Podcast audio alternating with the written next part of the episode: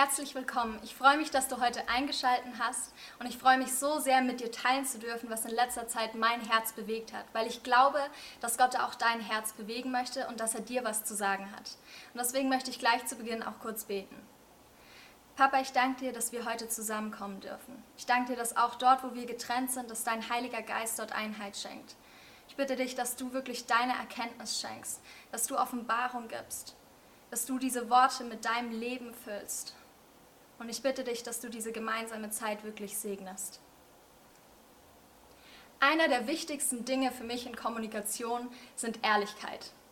Und vielleicht hast du diesen Titel auch schon gelesen, jetzt mal ehrlich. Und was würdest du antworten, wenn ich dich frage, wie geht's dir? Wie geht's euch? Vielleicht kannst du auch mal zurückblicken und dich selber fragen, wann habe ich das letzte Mal ehrlich auf diese Frage geantwortet? Ich meine, diese Frage begegnet uns oft im Alltag. Manchmal ist es eine Floskel als Einleitung zu einer Unterhaltung, aber manchmal ist es auch ernst gemeintes Interesse an deinem aktuellen Wohlergehen. Und selbst dann bleibt aber die Frage, wie ehrlich sind wir, wenn wir ganz ehrlich sind? Ich meine, wie viel von dem, was wir sagen, entspricht der Wahrheit, dem Ist-Zustand, unserem aktuellen Wohlergehen? Und ich glaube, da variiert Ehrlichkeit. Denn Ehrlichkeit ist abhängig von bestimmten Faktoren und einer davon ist der Kontext. Ich glaube, es ist anders, wie unsere Antwort ausfällt, wenn wir ein Vierergespräch oder ein Gespräch unter vier Augen haben, als in der Öffentlichkeit. Jetzt denkst du dir vielleicht, okay, gut, zu Corona-Zeiten entspricht die Öffentlichkeit wohl eher das Einkaufszentrum, dort, wo du einkaufen gehst und Leuten begegnest. Und vielleicht hast du auch an eine bestimmte Person gerade gedacht, wo du weißt, okay, die fragt mich jedes Mal, aber ich würde dir nicht antworten, wie es mir geht. Und deswegen ist das Zweite, wovon Ehrlichkeit abhängt, auch dein Gegenüber.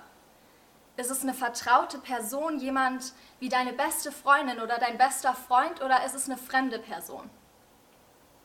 Ich glaube, das macht nochmal einen Unterschied. Und das andere ist deine Person.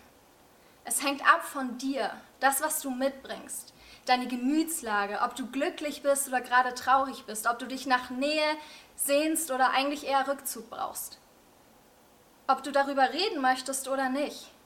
Und wir könnten jetzt ganz unterschiedliche Kontexte und Personen durchgehen und die analysieren, aber ich glaube, Ehrlichkeit fängt bei dir und mir an.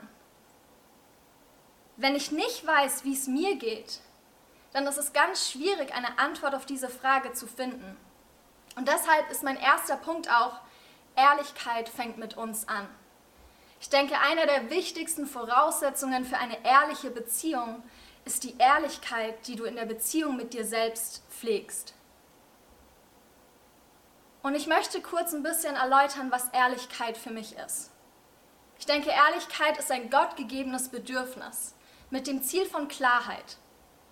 Vielleicht fallen dir auch Gespräche ein, wo dich jemand gefragt hat, wie es dir geht und du bist darauf eingegangen, hast dich auf das Gespräch eingelassen, aber die Person ist gar nicht drauf eingegangen. Und du bist völlig verdutzt, du bist übel verwirrt und fragst dich so, hä, warum habe ich denn das erzählt? Vielleicht nimmst du dir auch schon fürs nächste Mal vor, okay, nächstes Mal bin ich weniger ehrlich. Ziel verfehlt. Ich habe hier gerade weder Klarheit noch Nähe draus gezogen. Aber Ehrlichkeit hat nicht nur ein Ziel. Ehrlichkeit ist auch ein Wert, der von seinem Stellenwert im Leben eines Individuums abhängt. Und dieser Stellenwert ist geprägt von unseren Erfahrungen. Zum einen auch unserer Prägung selbst. Wenn ich auf meine Prägung schaue, dann denke ich an ein Elternhaus zurück, das mir christliche Werte vermittelt hat. Ich kann mich noch daran erinnern, dass meine Schwester und ich, wo wir ganz jung waren, Süßigkeiten am Tag durften aber nur eine bestimmte Menge. Das heißt, wir sind dann immer zum Apothekerschrank gegangen, haben uns Süßigkeiten ausgesucht und sind dann mit unserer Tupperschale da zu unserer Mama gegangen und haben gefragt, ob das so passt. Und manchmal, wenn wir ganz sneaky waren, dann sind wir zurückgegangen und haben uns noch was dazu getan. Aber das ist so interessant, weil Eltern wissen das. Eltern wissen, wann du lügst und wann du nicht lügst. Du kannst selbst als Kind verschmiert mit Schokolade im Gesicht dastehen und es ist krass, wie mutig da Kinder sind und sagen, mm -mm, ich habe keine Schokolade gegessen. Aber die Eltern wissen das. Und was ich mitnehme, ist, dass meine Mama mir immer ganz klar gesagt hat, ihr ist es wichtiger, dass ich ehrlich zu ihr bin, als das, was ich gemacht habe. Ehrlichkeit ist für mich etwas, was einen hohen Stellenwert hat, weil es in meiner Prägung etwas ist, was mich positiv geprägt hat. Aber wir machen auch unangenehme Erfahrungen mit Ehrlichkeit. Und das ist das Zweite. Ehrlichkeit macht dich verletzlich. Es macht dich angreifbar. So sehr Ehrlichkeit ein Ziel und ein Wert ist, hinter diesem Bedürfnis steckt ein Bedürfnis nach Beziehung. Erinner dich mal zurück an die ehrlichsten Momente in deinem Leben. Du warst wahrscheinlich umgeben von vertrauten Personen. Und ich glaube, das liegt nicht nur daran, dass wir diese Leute gut kennen, sondern weil wir Beziehungen mit ihnen aufgebaut haben. Und wir sehnen uns auch weiterhin mit ihnen nach Beziehungen und deswegen sind wir ehrlich. Das Einzige, was einen Fremden zu einem Freund macht, ist, dass man mit ihm in Beziehung getreten ist. Und dass man weiterhin diese Beziehung pflegt. Zum einen durch Ehrlichkeit. Aber die Realität ist auch, wir können so ehrlich und aufrichtig sein und trotzdem negative Erfahrungen machen. Womöglich bist du in einer Freundschaft und du wolltest mehr, du wolltest eine Beziehung. Du warst ehrlich zu der Person und du wurdest gekorbt. Autsch. Das tut erstmal weh. Vielleicht wolltest du auch Klarheit. Du hast ein klärendes Gespräch mit deinem Chef gesucht und du wurdest danach einfach gefeuert. Ich glaube, was die Sache auch manchmal schlimmer macht, ist, dass Ehrlichkeit nicht nur zu negativen Erfahrungen führen kann, sondern dass Unehrlichkeit auch zu positiven Erfahrungen führt. Ich meine, vielleicht warst du dieses Mädchen in der Schule, du hattest eine weiße Hose an und wir alle wissen, was jetzt kommt. Du hast deine Tage gekriegt. Es war unvorhersehbar, du hattest nichts dabei. Du gehst zur Toilette und deine Freunde warten schon draußen ewig auf dich und als du rauskommst, kriegst du diese Frage, was hat denn so lange gedauert? Wo warst du denn? Und weil du dich vor Blamage schützen willst, erfindest du was. Du bist unehrlich ja, die Schlange war ziemlich lang oder das Papier ist ausgegangen. Aber es gibt auch ernstere Szenarien. Vielleicht wurdest du in deinem Elternhaus geschlagen. Du sitzt jetzt gerade bei der Polizei und wirst gefragt, woher das blaue Auge kommt. Und du lügst. Du sagst, du bist gestürzt, du erfindest irgendwas, um diese geliebte Person zu schützen. Fakt ist, wir werden alle unsere Erfahrungen machen. Und ich glaube, die größte Gefahr von diesen wahrgenommenen und tatsächlich stattgefundenen Erfahrungen ist, dass wir glauben, Ehrlichkeit ist gefährlich und Unehrlichkeit schützt. Und vielleicht ist es ein Satz, den du nicht unbedingt aussprechen würdest, weil du weißt, es ist nicht ganz wahr, aber irgendwo, wenn du mal ganz ehrlich mit dir wärst, glaubst du das. Ich meine, es ist ja auch was dran. Unehrlichkeit ist auch ein weit verbreitetes Phänomen. Es ist etwas, was unsere Gesellschaft in einem gewissen Maß duldet. Warum würden wir sonst zwischen Notlügen und Lügen unterscheiden? Und ich glaube, der Grund dafür ist relevant. Ich meine, wir leben in einer Welt voller Gefahren. Wir benötigen Schutz. Und vielleicht bist du schon selber drauf gekommen. Hinter Ehrlichkeit steckt nicht nur das Bedürfnis nach Beziehung, sondern hinter Unehrlichkeit gleichzeitig dieses Bedürfnis nach Schutz. Ein Bedürfnis, das nicht nur schlecht ist, sondern eine lebensnotwendige Funktion hat, solange sie dich vor Verletzungen und Gefahren schützt. Aber Unehrlichkeit ist, denke ich, einer dieser Phänomene, die dich nicht nur vor Verletzung schützt, sondern auch vor Verletzlichkeit. Etwas Positives, das mehr Tiefe in Beziehungen schafft. Und wie mit so vielen gottgegebenen Bedürfnissen ist hier der Umgang relevant. Aber egal welche Erfahrungen du bisher gemacht hast, ich glaube, Gott sehnt sich nach Ehrlichkeit, weil er sich nach Beziehung mit dir sehnt. Dieser Konflikt zwischen Beziehung und Schutz, der geht schon zurück auf den Fall von Adam und Eva. Ich meine, wir alle kennen diese Geschichte aus dem Kindergottesdienst oder aus der Schule.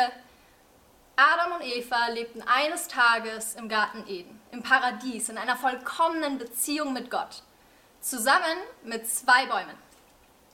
Und Gott sagt zu Adam und Eva, ihr dürft nicht vom Baum der Erkenntnis essen. Und ich glaube, manche Menschen stolpern bereits an dieser Stelle in der Bibel, weil sie sich denken, was für ein Gott pflanzt denn diese zwei Bäume in den Garten, wenn ich nicht davon essen darf? Aber ich glaube, wir müssen verstehen, was Gott macht. Gott etabliert hier wichtige Prinzipien für Beziehung.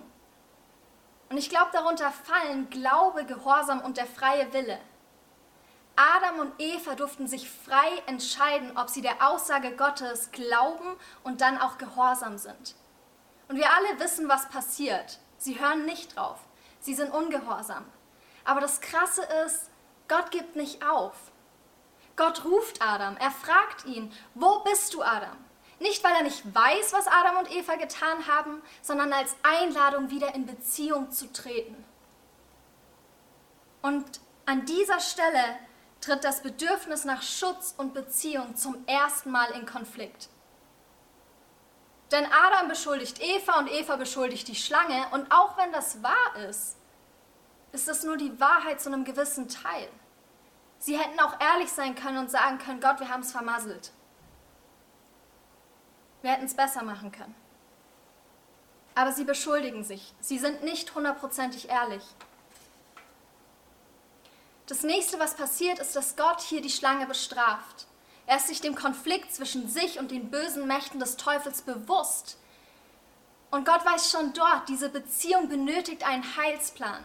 Weshalb er bereits im dritten Kapitel der Bibel in Genesis 3,15 sagt, und Feindschaft setzt sich zwischen dir und der Frau, zwischen deinem Nachwuchs und ihrem Nachwuchs.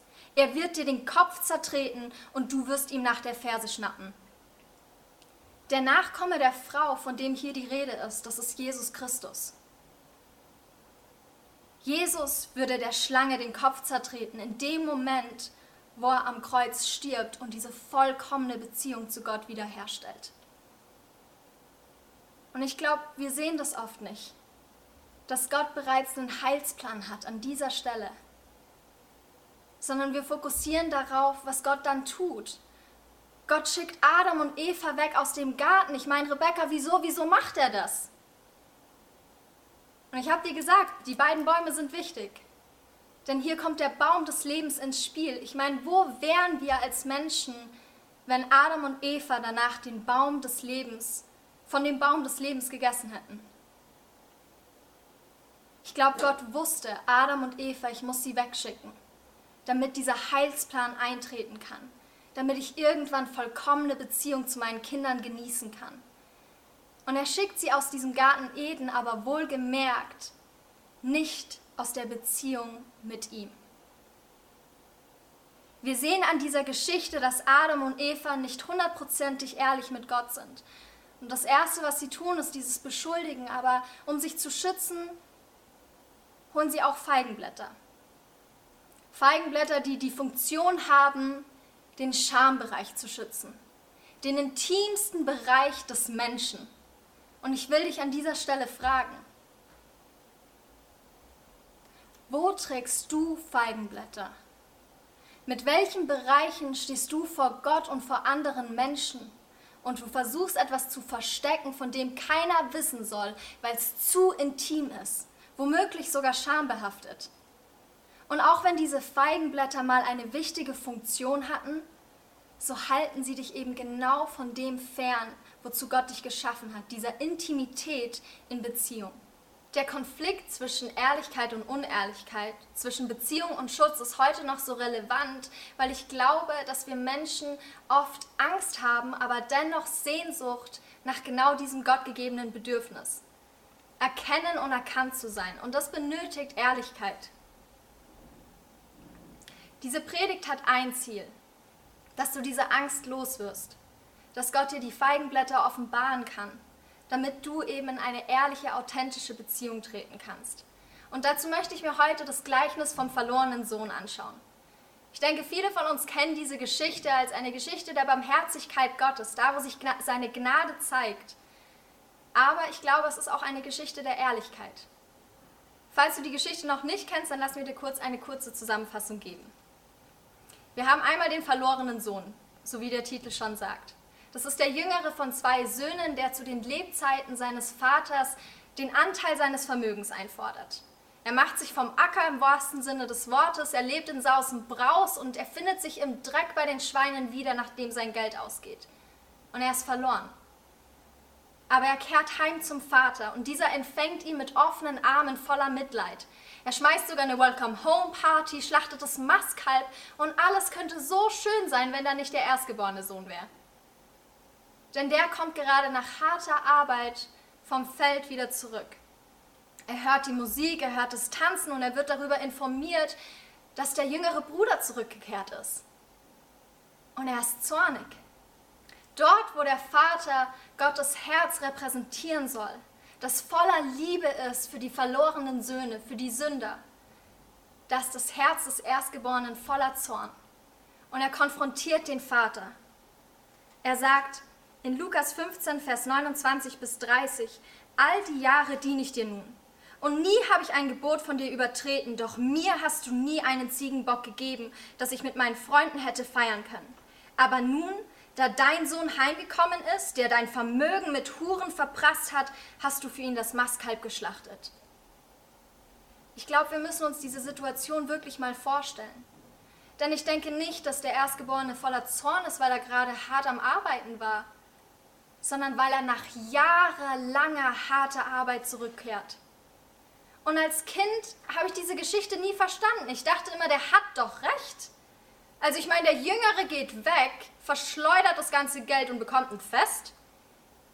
Und der Ältere schuftet wahrscheinlich noch mehr als je zuvor, weil ein Mann fehlt. Und er hat nie ein Fest erhalten. Er erlebt diese innere Ungerechtigkeit und diesen Zorn. Und ich dachte mir immer, wo sind die Konsequenzen? Aber genau darin offenbart sich diese Gnade und Barmherzigkeit des Vaters. Diese Gnade, die nicht rational logisch ist, sondern verschwenderisch. Paulus schreibt in Römer 5, Vers 20, wo aber das Maß der Sünde voll geworden ist, da ist die Gnade überströmend geworden. Doch Gott ist nicht nur gnädig, er ist auch gerecht. Und den Teil, den ich als Kind oft überlesen habe, ist das, wo Gott eben zeigt, Gnade hängt auch mit Buße zusammen. Und genau da wird diese Geschichte zu einer Geschichte der Ehrlichkeit. Denn der jüngere Sohn kehrt nicht einfach so nach Hause. Er liegt im Dreck der Schweine und er hält inne. Dort steht, er ging in sich. Er wurde ehrlich mit sich. Er hatte eine Erkenntnis über seinen Zustand und das führte zu einer Umkehr, zur Buße und damit eben zur Entscheidung, ich will mich aufmachen und zu meinem Vater gehen und zu ihm sagen, ich habe gesündigt gegen den Himmel und vor dir. Nach Hause zu gehen, das war keine leichtfertige Entscheidung. Das passierte nicht einfach aufgrund dessen, weil sein Geld leer war oder er am Boden lag, sondern weil der Heilige Geist ihm eine Erkenntnis darüber gab, wie dreckig er war, wo er sich gerade befand.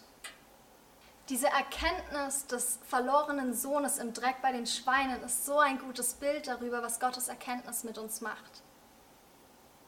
Denn der Heilige Geist zeigt uns nicht nur auf, wie dreckig wir vielleicht gerade sind, sondern erinnert uns auch daran, egal wie dreckig du dich fühlst, egal wie dreckig du bist, du kannst immer heimkehren zum Vater.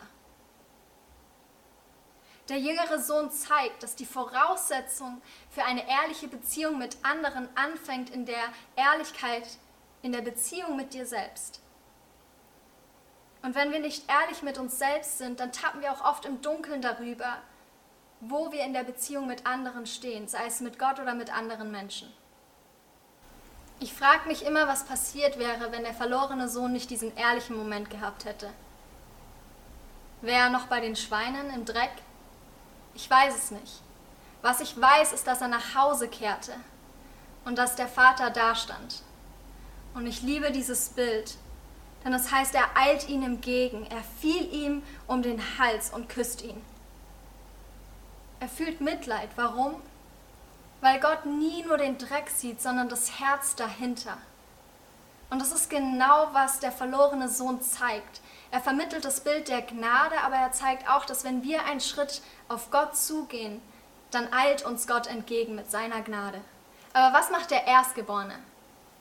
Ich meine, er hat zwar treu gedient, aber diese dienende Haltung finden wir nicht in seinem Herzen wieder. Er war zornig. Und genau das offenbart sein Zorn. Er offenbart, wie unehrlich er all die Jahre gegenüber seinem Vater war, indem er hasste, was er tat. Er freut sich nicht mit dem Vater, weil er eifersüchtig ist. Er sagt ihm und klagt, warum hast du mir nie einen Ziegenbock gegeben? Er vergleicht sich. Damit ich mit meinen Freunden hätte feiern können. Er beschuldigt den Vater dafür, dass er nie ein Fest hatte und das sollte uns ziemlich bekannt vorkommen von Adam und Eva. Aber der Vater antwortet, mein Sohn, du bist alle Zeit bei mir und alles, was mein ist, das ist dein. Du solltest aber fröhlich sein und dich freuen. Denn dieser dein Bruder war tot und ist wieder lebendig geworden. Er war verloren und ist wiedergefunden worden. Das ist eine wertvolle Stelle, weil sie ganz praktisch zeigt, wie Gott sich ehrliche Kommunikation wünscht und wie wir Ehrlichkeit fördern und üben können. Da sagt mal einer, die Bibel ist nicht mehr praxisnah oder relevant. Und ich möchte genau das anschauen mit euch jetzt. Wenn wir uns für Ehrlichkeit entscheiden, wie können wir ehrlich sein? Ich denke, das Erste, was wichtig ist für ehrliche Kommunikation, ist, dass wir auf Bedürfnisse wie Emotionen eingehen. Ich glaube nicht, dass Gott ein Gott ist, der über Emotionen hinwegsieht, sondern dass er genau wie der Vater auf Emotionen eingeht und den Sohn an dieser Stelle an seine Identität erinnert. Er nennt ihn beim Namen mein Sohn. Und er versichert ihm, dass er nicht wie geglaubt ungeachtet ist, sondern betont, du bist alle Zeit bei mir. Ich sehe das. Er sieht den Zorn und das Anliegen des Sohnes und er sagt, alles, was mein ist, ist dein. Er sagt nicht, sag mal, hallo, der Sohn hätte, der, dein, dein Bruder hätte tot sein können. Freu dich gefälligst. Sondern er bezieht sich auf das, was ist. Den Zorn. Wir sehen den Vater hier nicht den, den Sohn für seinen Tonfall korrigieren. Denn obwohl die Bibel uns lehrt, auf Worte zu achten, so sagt sie uns auch, dass Gott auf das Herz sieht. Und genau das macht der Vater. Der Vater kennt den Sohn und er sieht hinter den Worten seine Emotion. Er weiß, irgendwas stimmt hier nicht. Ich glaube, der Vater ist sich bewusst, der Sohn hat das Vaterherz nicht erkannt. Und wie oft passiert uns das? Wir finden das an der Stelle, wo, wo der Sohn zum Vater sagt, all die Jahre diene ich dir nun und nie habe ich ein Gebot von dir übertreten. Irgendwo in dieser Beziehung scheint der Erstgeborene geglaubt zu haben, Taten sind wichtiger als das Herz. Und sein Zorn hat hier genau die entsprechende Funktion. Er wird laut, er wird ehrlich mit seinem Vater. Und dadurch bekommt der Vater Einblick in die Glaubenssätze, in diese Gedankengebäude des Sohnes und er kann ihm nicht nur durch Worte sagen, dass das nicht stimmt, sondern er beweist es ihm in Taten. Statt den Sohn zu belehren, sprengt er diesen Glaubenssatz, indem er das Gegenteil beweist und sagt, ich sehe deine Emotionen, ich sehe dein Herz. Hinter deinen Taten, hinterm Tonfall oder sogar ein Schimpfwort. Ich sehe dich.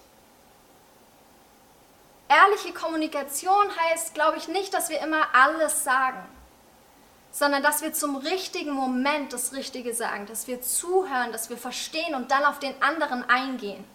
Und ich bin nicht für die Toleranz von Wutanfällen oder dass wir nie emotionale Reife erlangen, aber ich sehe den Umgang in der Gesellschaft, wie wir Emotionen niedermachen, wie Menschen, dessen Schwäche emotionale Ausbrüche oft sind, dass wir da gar nicht Platz für haben. Und was ist aber mit der anderen Schwäche? Ich weiß, wie spitz ich mit Worten sein kann, wie verletzend ich sein kann. Und ich bemerke, dass mir mehr Geduld gegenübertritt vom anderen, als jemand, der mit Emotionen vielleicht gerade hadert. Aber dabei ist die Bibel ganz klar. Sünde ist Sünde, Schwäche ist Schwäche. Und deswegen ist es wichtig, dass wenn wir auch versuchen zu deeskalieren und dann sagen, ja, aber nicht in diesem Ton, dass wir auch Raum geben für Emotionen. Es ist wichtig, dass wir verstehen, was Gott bereits verstanden hat. Wenn jemand emotional ist, dann trifft Zurechtweisung auf taube Ohren. Zurechtweisung trägt nur dann Frucht, wo ein liebevolles Vaterherz auf ein Gegenüber tritt, dessen Herz offen und belehrbar ist. Es ist wichtig, dass wir nicht geblendet von Taten oder Emotionen sind, sondern dass wir das Herz des anderen sehen und später auf die Taten eingehen. Das Zweite ist, Gott ist ehrlich, wenn wir ehrlich sind. Wie ich bereits betont habe, hat Zorn hier eine wichtige Funktion und sie zeigt, was in dem Sohn vor sich geht. Sie zeigt diesen Mangel an Erkenntnis, diese Liebe, die er nie vom Vater irgendwie verspürt hat oder wahrgenommen hat. Und weil das jetzt offen liegt, kann Gott darauf eingehen. Er kann diesem Mangel an Erkenntnis mit seiner Offenbarung begegnen. Als der Sohn ehrlich mit dem Vater wird, da begegnet Gott ihm mit seinem Licht im Dunkeln. Und er gibt hier eine Offenbarung und sagt, du solltest aber fröhlich sein und dich freuen. Denn dieser dein Bruder war tot und ist wieder lebendig. Er weist auf das größere Bild hin, weil er jetzt weiß, die Emotion ist raus, der Zorn hatte Raum und jetzt geht er darauf ein. Er lässt ihn dann nicht im Dunkeln tappen. Und ich glaube, das ist genau, was Ehrlichkeit macht. Sie bringt Licht ins Dunkel, sie schafft aus einem Monolog einen Dialog und sie lässt den Gegenüber in Beziehung treten. Ehrliche Kommunikation ermöglicht dir, nicht nur auf den anderen einzugehen, sondern auch auf den anderen zuzugehen. In Johannes 1, Vers 5 heißt es, das Licht leuchtet in der Finsternis und die Finsternis hat es nicht begriffen. Wenn Ehrlichkeit also vergleichbar mit Licht ist, dann können wir Unehrlichkeit mit einer Dunkelheit vergleichen, die versucht zu verstecken und zu verdecken. Und glaub bloß nicht, dass Unehrlichkeit nur Bereiche verdeckt, sondern sie versucht dich zu verstecken vor anderen. Sie raubt dir nicht nur die Zeit und die Energie, die du damit verbringst, Dinge vor anderen fernzuhalten, sondern sie isoliert und distanziert dich von anderen. Und wenn das Evangelium sich zusammenfassen lässt als eine Heilsgeschichte der Wiederherstellung von Beziehungen zwischen Gott und Menschen, dann ist, glaube ich, Isolation der schlimmste Ort, wo du dich aufhalten kannst. Und ich meine hier nicht die Corona-Isolation, sondern diese Selbstisolation. Diese Gedanken und das Bedürfnis, sich zurückzuziehen, von anderen fernzuhalten, Dinge alleine mit dir auszumachen. Und ich weiß, wie sich das anfühlt. Ich weiß, wie schwer es sein kann. Aber ich weiß auch, dass Gott das sieht. Letzten Sommer habe ich eine Freundin unter Corona-Maßnahmen besucht. Und wir saßen zusammen auf der Couch und haben uns normal unterhalten. Und sie hat mir etwas erzählt, was eigentlich weit zurücklag. Und ich habe mich gefragt, boah, gibt es irgendwas, was es getriggert hat? Und ich habe gebetet und einfach kurz zu Gott gesagt, hilf ihr ehrlich zu sein. Wenn da irgendwas ist, was da dahinter steckt, dann gib mir die richtigen Fragen. Und ich habe gemerkt, wie sofort der Gedanke kam, aber Rebecca, du bist doch nicht ehrlich mit ihr. Und es war keine Anklage, es war eine Stimme, die mir gesagt hat in dem Moment und gezeigt hat, wie sehr ich vor Beziehungen weglaufe. Das Interessante war, als wir ehrlich wurden miteinander, haben wir gemerkt, wir hatten ein ziemlich ähnliches Problem.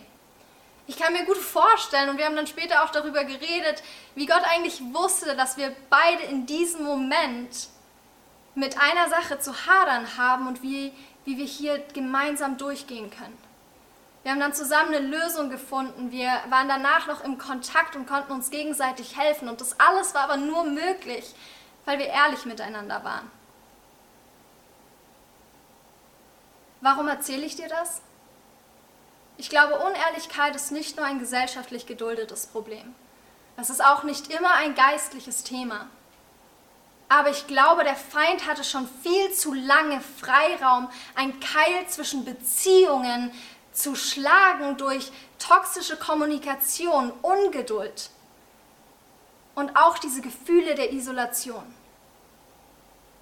Es ist in meinen Augen ein Angriff, der viel zu sehr unterschätzt wird, weil wir es oft rechtfertigen, weil wir Angst haben vor Scham und Intimität, und weil wir dieses Bedürfnis nach Schutz haben. Zum anderen, weil wir vielleicht nicht oft geduldig sein können oder uns irgendwie die Fertigkeiten für Kommunikation auch fehlen. Etwas, das Ehrlichkeit auch fördern würde. Stattdessen sind wir oft fokussiert auf die Taten, statt die Geduld zu haben, um das Herz zu sehen wie der Vater. Und das Resultat ist, Menschen ziehen sich zurück. Das Beste, was du tun kannst, wenn du jemanden kennst, der mit Isolation hadert oder diesen Gedanken, sich immer wieder zurückziehen zu müssen und nicht ehrlich sein zu können, dann begegne dieser Person mit Liebe und Wahrheit. Und ich bete, dass du die notwendige Geduld dafür hast. Ich will dich jetzt fragen, wo stehst du in dieser Geschichte der Ehrlichkeit? Bist du der jüngere Sohn? Du hast gesündigt, du fühlst dich gerade getrennt von Gott und du hast Angst, ehrlich zu werden, weil du auch nicht sicher bist, ob du da vielleicht rauskommst. Schaffe ich es in dieser Beziehung zu bleiben oder versage ich wieder? Vielleicht fühlst du dich ungenügend. Dann sage ich dir, lass dich nicht von dieser Lüge täuschen. Und es ist jetzt keine Floskel, was kommt, sondern es ist die Wahrheit. Gott liebt dich ganz bedingungslos und seine Liebe erfreut sich an Wahrheit. Es wäre keine Wahrheit, wenn sie nicht das Gute und das Böse sieht. Also wenn Gott Liebe ist, eine Liebe, die sich an Wahrheit erfreut, dann dürfen wir davon ausgehen, er weiß es eh schon. Es ist keine Überraschung, wenn du zu ihm ehrlich bist aber es ermöglicht dir in dem Moment, wo du ehrlich bist und in sein Licht trittst, in diese Beziehung mit ihm, dass er dir daraus helfen kann. Du Buße tun kannst, du umkehren kannst und dann seine Liebe und Vergebung annehmen darfst. Ich finde, einer der spannenden Dinge an dieser Geschichte des verlorenen Sohnes ist, dass egal ob er daheim oder auf dem Feld oder im Dreck der Schweine war, er war immer noch der Sohn des Vaters. Und ich glaube, das gilt auch für uns. Wir sind Kinder Gottes. Aber wir brauchen Buße. Wir müssen ehrlich zum Vater werden, denn Gott will nicht nur Kinder Gottes, die getrennt von ihm leben. Er will Kinder Gottes, mit denen er eine Beziehung pflegen darf. Und ich habe dir vorhin gesagt, Gott weiß es eh schon. Aber ich weiß, wie schwierig das ist, allein für mich immer wieder dran zu denken, dass ich genug bin, ganz unabhängig von meinen Taten. Dass Gottes Liebe ausreicht, dass sie bedingungslos ist. Denn wie oft habe ich es allein probiert? Bis ich dann begriffen habe, Jesus ist am Kreuz gestorben, um Sünde auf sich zu nehmen. Du musst es nicht und du kannst es auch gar nicht alleine tun. Gottes Macht und Kraft ist die einzige, die Sünde auf sich nehmen konnte, nicht unser Streben. Und wenn du wirklich mit etwas haderst, dann ist auch Ehrlichkeit mit anderen, mit Freunden, Accountability-Partner oder was auch immer, umso ehrlicher. Denn mein Herz blutet mittlerweile, wenn ich mich im Christentum umsehe und mich frage, Wieso wollen wir dauernd unsere Schwächen verstecken? Warum redet keiner über diese Probleme? Kann es sein, dass ich da alleine bin? Und je mehr ich mich Freunden mitgeteilt habe im Laufe der Zeit, desto mehr habe ich gemerkt, nein, wir sind nicht allein. Die Wahrscheinlichkeit, dass du alleine mit deinem Problem bist, ist auch ziemlich gering. Und deswegen wünsche ich mir das so, dass wir dann einen Durchbruch kriegen, dass wir uns nicht mehr in die Tücken des Teufels einlassen und schweigen, sondern wirklich ehrlich miteinander werden. Du bist nicht allein. Renn zum Vater und öffne dich anderen. Oder bist du der ältere Sohn? Hast du vielleicht all diese Emotionen in dir und du hast Gott aber kennengelernt als jemand, dem du nur gegenübertreten darfst, wenn sich deine Emotion beruhigt hat. Vielleicht denkst du, das ist viel zu viel, ich kann doch nicht mit Gott so reden. Aber auch da zeigt uns die Bibel, wir dürfen Gott klagen. Ich glaube, es gibt viel mehr Menschen, die sich in der Rolle des erstgeborenen Sohnes wiederfinden. Sie tun Dinge, weil sie wissen, dass es richtig ist, aber eigentlich hassen sie es. Ihr Herz steckt nicht dahinter.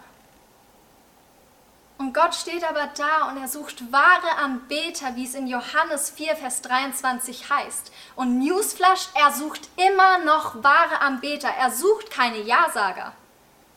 Gott definiert in der Bibel immer wieder ganz genau, wer er ist, aber auch wer er nicht ist.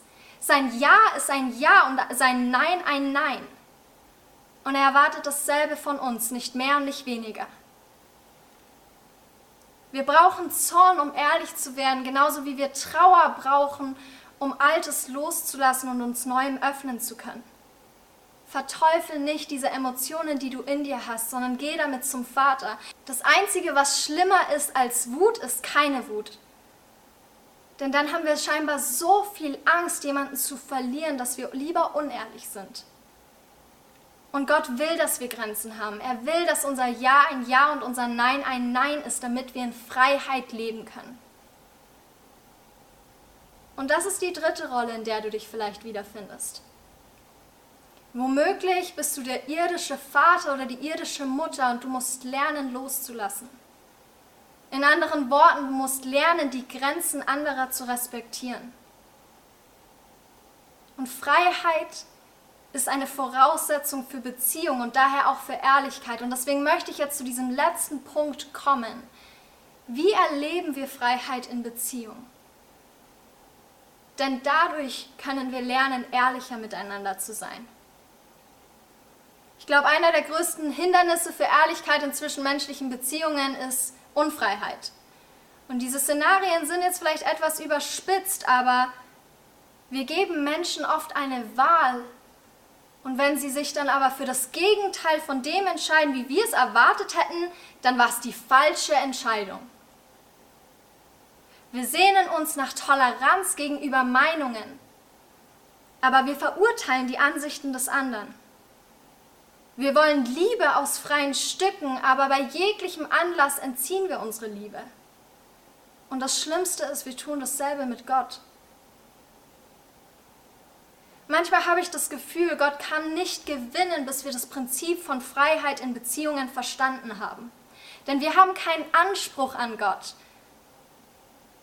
Gott ist frei und unabhängig von uns. Er gibt, weil er will, aus freien Stücken, nicht weil er muss. Du kannst Gott nicht wie Menschen dazu manipulieren, dass er was tut oder ihm ein schlechtes Gewissen einreden, damit er handelt, wie du es dir wünschst. Seine Handlungen sind weder impulsiv noch unentschlossen. Er ist Gott. Er ist ein Gott der Freiheit. Alles, was Gott tut, ist gekennzeichnet von Liebe. Und diese Liebe ist ein Geschenk, ein Geschenk, das wir annehmen oder ablehnen können. Aber es war die Freiheit Gottes, die ihm ermöglicht hat, seinen Sohn zu geben. Und als ich diese Stelle nochmal gelesen habe in Johannes 10, Vers 18, wo Jesus sagt, niemand nimmt es. Damit meint er sein Leben. Niemand nimmt mein Leben mir, sondern ich setze es von mir aus ein. Ich habe die Vollmacht, es einzusetzen und ich habe die Vollmacht, es wieder zu empfangen. Diesen Auftrag habe ich von meinem Vater empfangen. In dem Moment ist mir bewusst geworden, dass auch Jesus die Freiheit hatte. Nicht nur Gott gebrauchte seine Freiheit, um seinen Sohn zu geben, sondern Jesus gebrauchte seine Freiheit und Vollmacht, sein Leben zu geben. Deswegen haben diese Worte, dein Wille, Papa, nicht meiner, so viel Gewicht. Denn selbst in dieser Todesangst entschied er sich für dich. Gott wusste, dass Freiheit der Grundsatz für jede Beziehung ist. Deshalb hat er dich befreit. Deshalb steht in Römer 8, Vers 21, wir sind aus der Knechtschaft der Sünde, der Sterblichkeit zur Freiheit, der Herrlichkeit der Kinder Gottes berufen. Und wir dürfen diese Freiheit gebrauchen, aber wir sollen sie nicht missbrauchen. Wie anfangs genannt, können unsere Erfahrungen unsere zwischenmenschlichen Beziehungen beeinflussen. Und ich glaube, dass es nahe liegt, dass wir manchmal diese zwischenmenschlichen Beziehungen auf unsere Gottesbeziehung projizieren und denken, Gott ist genauso. Aber solange wir das tun, kann Gott dein Herz nicht gewinnen. Denn Gott ist nicht wie Menschen. Menschen werden immer irgendwo versagen, einfach weil wir unperfekt sind. Aber Gott ist Gott. Und auch wenn zwischenmenschliche Beziehungen unser Gottesbild und unsere Gottesbeziehung prägen, so funktioniert das Ganze auch andersrum, denn sonst hätte ich schon aufhören können zu predigen, bevor ich überhaupt angefangen habe. Unsere Gottesbeziehung kann auch unsere zwischenmenschlichen Beziehungen prägen. Deshalb verweist Gott immer wieder in der Bibel darauf und sagt, das Doppelgebot der Liebe beinhaltet, liebe Gott und liebe andere wie dich selbst. Aber zuerst musst du Gott lieben. Zuerst musst du erkennen, wie er ist, wie er sich ehrliche Kommunikation vorstellt, wie er sich Beziehung wünscht. Und dann wirst du sehen, dass da ein ganzes Buch ist mit dem Namen der Bibel, die immer wieder Ratschläge gibt, wie wir miteinander umgehen können.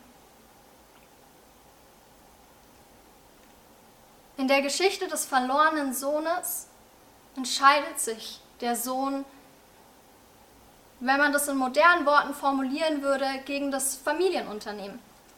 Er sagt Nein zum Vater. Und der Vater muss diese Entscheidung respektieren. Er lässt ihn gehen. Er lässt los.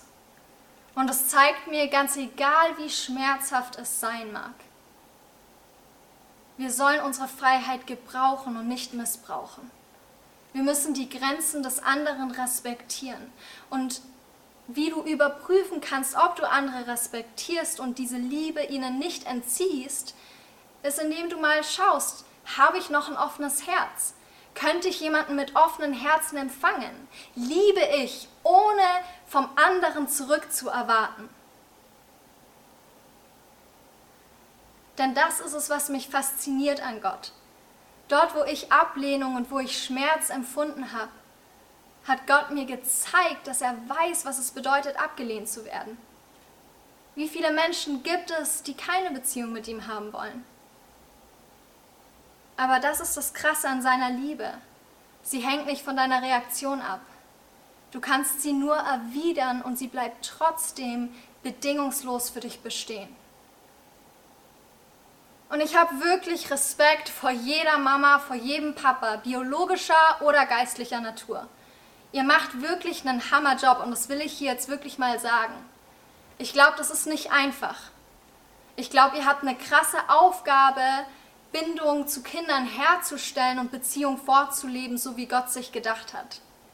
Und das sage ich ganz ohne Druck, weil ich glaube, dass das eine Aufgabe ist, die man als Elternteil hat. Aber ich glaube auch, dass Gott genau dort in dieser Elternrolle vorangehen möchte. Und auch dort eben bereit ist zu zeigen, wie er sich Beziehung vorstellt, dort unterstützt. Und das geht, indem wir eben ehrliche Kommunikation haben indem du ihm ehrlich sagst, womit du vielleicht gerade haderst. Und er dir dann aufzeigen kann, wie er sich das Ganze vorstellt, indem er Lösungswege schafft. Jetzt mal ehrlich, wie geht's dir? Ich hoffe, dass du auf diese Frage in Zukunft ehrlich antworten kannst.